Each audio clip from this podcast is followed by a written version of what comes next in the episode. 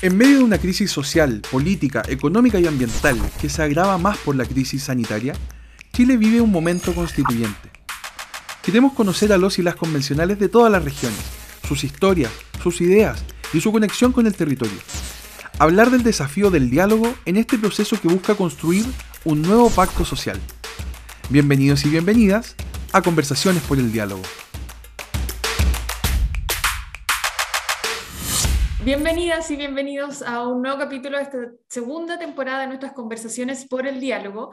Mi nombre es Valentina Rosa, soy subdirectora de Tenemos que hablar de Chile y hoy estaré conversando con María Cecilia Uvilla, convencional por el Distrito 25, eh, que representa las comunas de Juan, San Juan de la Costa, Osorno, Los Muermos, Frutillar, Purranque, Puerto Varas, Fresia, Puerto Octay, Yanquihue, Puyehue, San Pablo y Río Negro. Y creo que las dije bien todas, Cecilia. Sí, están, están todas. Muy, muy bienvenida, Cecilia. ¿Cómo, cómo estás? Muy, muy, muy bien eh, y expectante de lo que viene también.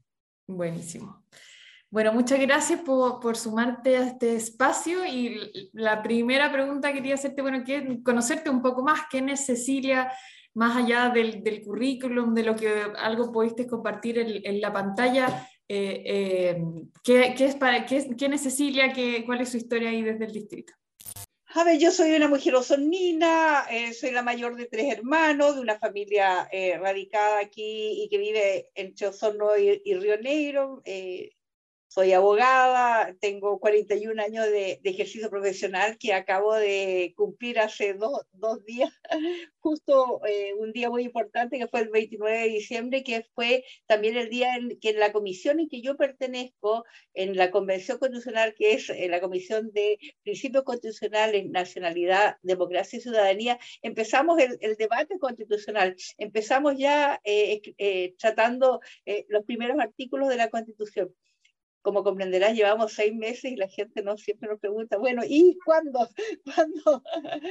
Eh, y yo estoy en una comisión que eh, yo entiendo que, y, y así lo, lo, he expresado, que es como la constitución eh, que va, a estar a cargo de los primeros 12, 14 artículos del preámbulo de la Constitución, que es muy emocionante. Yo espero que el día del plebiscito de salida, por lo menos todo el mundo se haya leído el artículo número uno. No voy a ver si, eh, no, no voy a pretender que se hayan leído todos los artículos, pero por lo menos el, el, el número uno eh, y, y, el preámbulo. Eh, como te digo, eh, yo toda mi vida aquí en Osorno, de ejercicio eh, privado, principalmente de la profesión. Aquí yo estoy en mi, en mi oficina, que, que la comparto con una amiga, socia, colega, hoy día comadre. Uno, uno en la vida eh, va justamente creando estos, estos lazos. Yo partí compartiendo oficina con, con Carol y hoy día, bueno, como te digo, terminamos siendo comadres. Yo soy madrina de sus hijas, una de sus hijas. Eh, y también en mi vida ha sido eh, en el tema público y también en el tema privado. Eh, he tenido algunos cargos de, de elección popular, eh, fui en algún momento eh, concejala de Osorno, fui candidata a la, a la alcaldía de Osorno, otra vez antes también, cuando era muy joven, también partí em, siendo eh, candidata, en ese momento se elegían eh, los concejales y entre los concejales se elegían alcaldes, así que mi vida era, era todo el mundo me dice, es como el, siente, se siente como que es en la culminación eh, eh, de, de, de, mi carrera y de mi trayectoria estar en la, en la convención. Yo no lo siento así, yo siento que en realidad es, eh, es una responsabilidad tan grande em, y, y, no, es el, el, no es la culminación, sino que es parte de, de, de un proceso. Una, una etapa más una, una, una, etapa más, porque fuera de eso yo soy una mujer muy optimista, a pesar de mi edad, espero vivir muchos años más. Cuando hablan, ¿no es cierto?, que la constitución tiene que durar 30 o 40 años, bueno, yo espero por lo menos vivir una gran parte de, esa, de, de, de, de ese proceso y no solamente eh, que lo vivan eh, mis sobrinos, porque yo no tengo hijos, eh, sino que yo también espero eh, que, que no se nos dé la paz social en este, en este nuevo en este nuevo Chile que estamos construyendo y que tenemos que proponerle a la ciudadanía. ¿Y cómo fue el proceso para llegar a ser constituyente? ¿En qué minuto lo decidió? Bueno, ¿O la invitaron? ¿Cómo fue ese camino? Sí. Yo, yo, yo pololeé con todo el mundo. Eso, eso es. yo soy una mujer que normalmente me. Eh, soy de derecha eh, y todo el mundo aquí en esta comuna que no es chica Osorno, pero eh, tiene 170 mil habitantes, pero igual soy una persona, como te digo, por esta misma historia de mi ejercicio profesional y de los cargos que yo he tenido, eh, que era, era como lógico que la gente pensara eh, quiénes eran los... Fuera de eso, acuérdate que también llegaba el tema de la ley de, del tema de la paridad.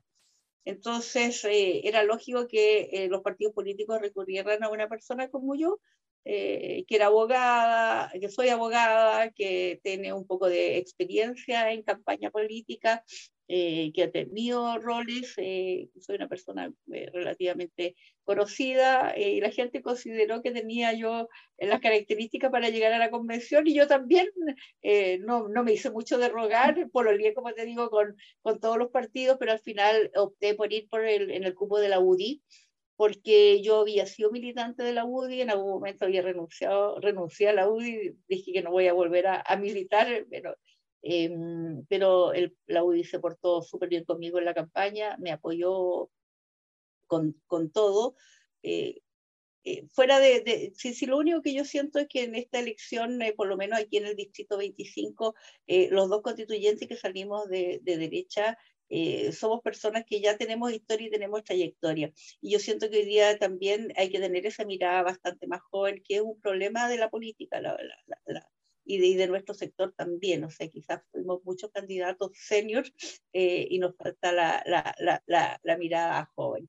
Y, y, y, sí que estamos hoy día, yo creo que escribiendo esta constitución o este proyecto, que justamente tiene que ver con que nosotros como clase política no vimos lo que estaba pasando eh, en el país, eh, tuvimos una ceguera y eso yo soy partícipe de eso y asumo esa responsabilidad de no darme cuenta. Creo que le hizo mucho daño a la política la reelección indefinida de los cargos eh, y no le dimos oportunidad a las nuevas generaciones. No pasó en los otros sectores políticos, hoy día tenemos en la convención mucha gente joven eh, que, que, para mí no deja de ser un problema en el sentido de que eh, son códigos, son lenguajes, son aprendizajes eh, distintos. Entonces yo, eh, si bien he tenido la capacidad de ir evolucionando y, yo siempre cuento y digo lo siguiente, o sea, una cosa es que sea momia, eh, pero eso no significa que esté petrificada y no tenga que con nueva información, con nuevos antecedentes, poder cambiar y ver la realidad de la sociedad del, del siglo XXI y de lo que está pasando en el mundo. Genial, súper importante esa, esa, reflexión, Cecilia. Y bueno, tú que has, tra has trabajado ahí desde, desde, el terreno, has estado tan ligada a, Osorno eh, ¿cuál es, y, al resto de las comunas también, ¿cuáles como los, los principales necesidades o desafíos que, que, ves en el distrito y, y, cómo te gustaría que eso se reflejara en el trabajo eh, del proceso constituyente? Eh, yo siento que la constitución en definitiva es un, un, un, marco regulatorio, son esas reglas que son bastante más generales, no eh, influyen específicamente en cosas de tipo eh, particulares en, el, en, la zona sur, o sea, por ejemplo, sí puede influir en, en el tema eh, ecológico, en el tema de, del agua, en el tema de la pesca, eh, pero eso también quizás puede pasar en otras partes de, de, del país. Yo creo que en definitiva que, qué es lo que tenemos que esperar de esta constitución y de, ese, de, este, de este, nuevo Chile, que tengamos otra, otro tipo de reglas de, del juego. ¿En, en qué sentido? Eh, la gente tiene tantas expectativas en la, en la, en la constitución, eh, siente, ¿no es cierto?, eh, de que tiene que quedar establecida una cantidad de derechos sociales, eh, una cantidad de, de, responsabilidades donde, donde el Estado eh, ha estado al, es absolutamente al debe yo lo que siento es que tenemos que cambiar la mirada, eh, tenemos que ver cómo hacemos más responsable al, al, al ciudadano, a la persona, eh, como, como, y eso para mi gusto, por ejemplo, y en lo que en la comisión a mí me toca, eh, tiene que ver con el tema de eh, la democracia directa, eh, el, principalmente el tema de la de democracia directa, pero también en el tema de la dignidad del ser humano, el, el, el y todo en definitiva parte por el tema de la, de la educación. Entonces, eh, esa, esa, esa mirada no sé cómo la vamos a lograr eh, plasmar, eh, porque claro, aquí también en la convención eh, hay eh, antagonismo, ¿no es cierto? Hay gente que quiere que, que, y de hecho lo vimos en, cuando se dictaron estos cinco reglamentos, que es súper absurdo haber dictado cinco reglamentos, pero como que tratamos en los reglamentos de, regular la constitución, pero eso, eh, la, constitución tiene que durar 30 o 40 años y los procesos van evolucionando, no, la constitución no tiene que tener eh, todo, eh, sino que tiene que tener las herramientas para ir justamente cambiando en la medida que la sociedad evolucione. Así que vamos a ver qué resultados nos va a salir de esta. Cecilia justo se, lo, lo, nombró a la, a la, pasada, pero le quería preguntar sobre, sobre esos mecanismos de democracia directa que usted habló también en su, en su discurso de apertura. ¿Cómo se imagina eso, esos mecanismos en la Constitución o cuáles son los que más le interesaría que quedaran? yo, yo, yo, justamente lo que pienso, y como yo trabajé, eh, fui concejala y trabajé en una municipalidad, siento que esa democracia directa tiene que partir por la parte de lo que es transformarnos efectivamente en gobiernos locales.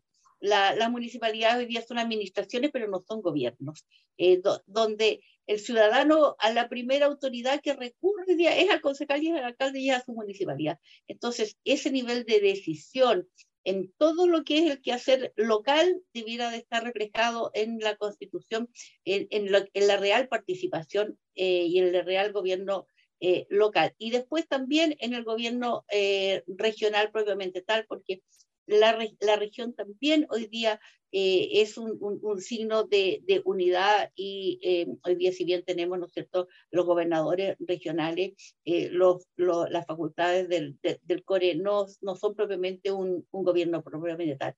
Entonces siento que justamente eso, el poder de decisión, que son las iniciativas a, nivel local, hoy día tenemos unos simulacros de, de, de, participación, que son los famosos consorcios, pero en definitiva, ¿qué te puede decidir si aprueba o no aprueba el nombre de una determinada determinada calle, o sea, eh, pero no, no aprueba, la, la, la por ejemplo, la, la, descentralización dentro de la misma municipalidad, de, de, la comuna, eh, la, las, eh, ¿cómo se llama esto? La, mm, de, de, tener como especie de, de eh, en, los distintos, en los distintos sectores, eh, autoridades locales con, con facultad de, decisión, cosa que el ciudadano no tenga que día, eh, transportarse de los sectores rurales o de los distintos barrios al centro, si se construye en definitiva un hospital o se construye, no sé, una cárcel. Ese tipo de cosas tienen que estar hoy día resueltas a través de, con la participación de la comunidad, porque si estamos hoy día aquí escribiendo la constitución es porque en definitiva hubo una desconexión entre el representante y su representado, si nosotros estamos acostumbrados toda la vida a elegir eh, cargos, pero nunca eh, es, ese representante le vuelve a consultar a su base. Entonces, eh, si, si nosotros hubiésemos tenido esa capacidad de llegar a la base, no hubiésemos dado cuenta de lo que estaba pasando en mi país un buen desafío y se viene para el trabajo convencional y para las próximas décadas de renovar esa, en el fondo esa, esa mirada también de, de, lo político y de cómo hacer política. En ese mismo sentido, y, y, algo lo hablábamos respecto a lo nombrado, respecto de, lo, de, los jóvenes, este es el, un órgano político de mayor diversidad que probablemente, probablemente hemos tenido en la historia. Eh, hay muchos jóvenes, hay muchos independientes, hay más representación de pueblos originarios. ¿Cómo ha sido esa experiencia? Que me imagino tiene sus dificultades, pero también sus riquezas. ¿Cómo ha sido tomar decisiones en un espacio de tanta diversidad? Bueno, esa, toma de decisiones, eh, espero que en la, en, la, etapa decisiva, ¿no es cierto?, que es ya cuando tengamos el texto constitucional, eh, logremos los acuerdos, porque en la primera etapa, cuando se nos tratamos de, se, se, refirió a todo lo que era eh, construir la orgánica por la cual nos íbamos a regir, en realidad nosotros como sector político no fuimos respetados en, en, en ningún, en, ninguna medida. La, la, las normas establecen, ¿no que hay que llegar a acuerdos y eso en realidad, eh, como nosotros no somos una, eh, un grupo incidental, somos 37 personas, 36, bueno, eh, fuera de eso igual estamos divididos, en, son, son, la UDI Renovación Nacional, no son lo mismo que Renovación Nacional ni, ni Evópoli, tenemos miradas distintas, entonces eh, igual en, en, muchas cosas estamos, eh, ¿cómo se llama? Nosotros como UDI somos 21 personas, igual somos un grupo importante, pero eh, hemos sido absolutamente pasados a llevar por, y arrasados por la mayoría y ahí no hay voluntad de, de, construir la casa de todos. O sea, cuando nosotros como sector hablamos de, por ejemplo, de un reglamento de convenciones tramposas, eso, eso sí pasa porque se ha hecho abuso del poder, o sea, yo entiendo. Y lo otro que también quiero decir que si bien la convención, eh, nosotros somos, ¿no es cierto?, 80%, 20%, eh, tampoco es el reflejo del país. De hecho, en la última elección lo vimos, ¿no es cierto? Eh, los que salieron electos o los que salimos electos en la convención también se debe a un mal sistema político que permitió, ¿no es cierto?, la alianza entre independientes, pero no es el reflejo de lo que es la sociedad de Chile.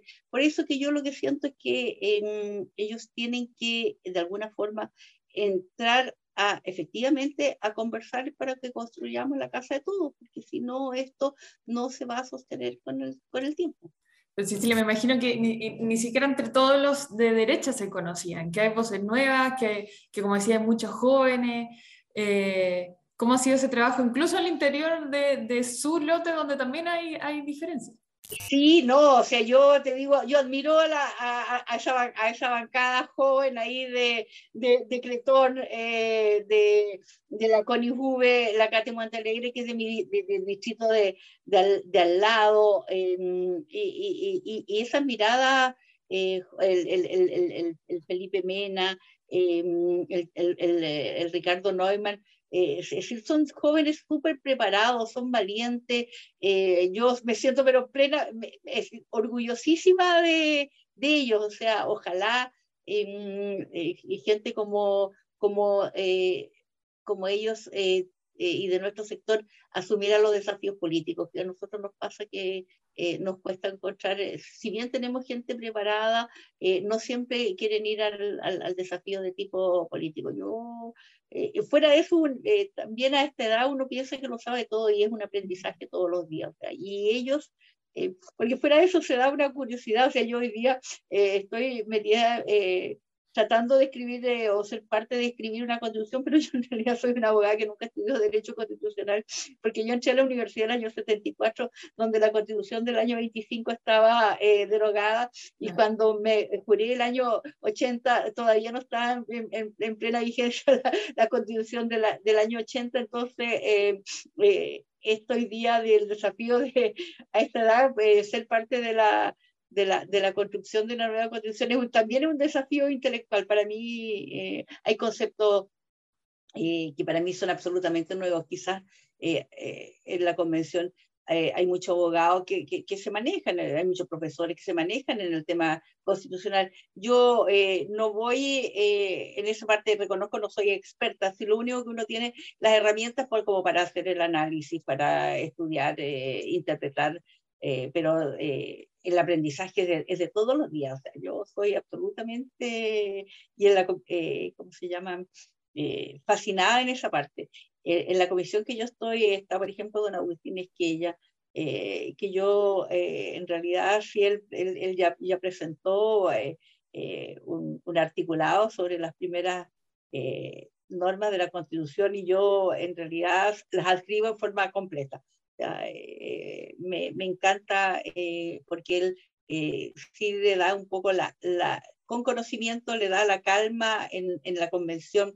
Hay, hay, como mucha premura, por, si quiere abordar muchas cosas, se quiere innovar en muchas cosas y yo creo que hay que encontrar los, términos, los términos medios. Buenísimo, ahí con ese reconocimiento de, de alguien de, de, otro sector, pero y, ese reconocimiento a ir aprendiendo algo también en el proceso.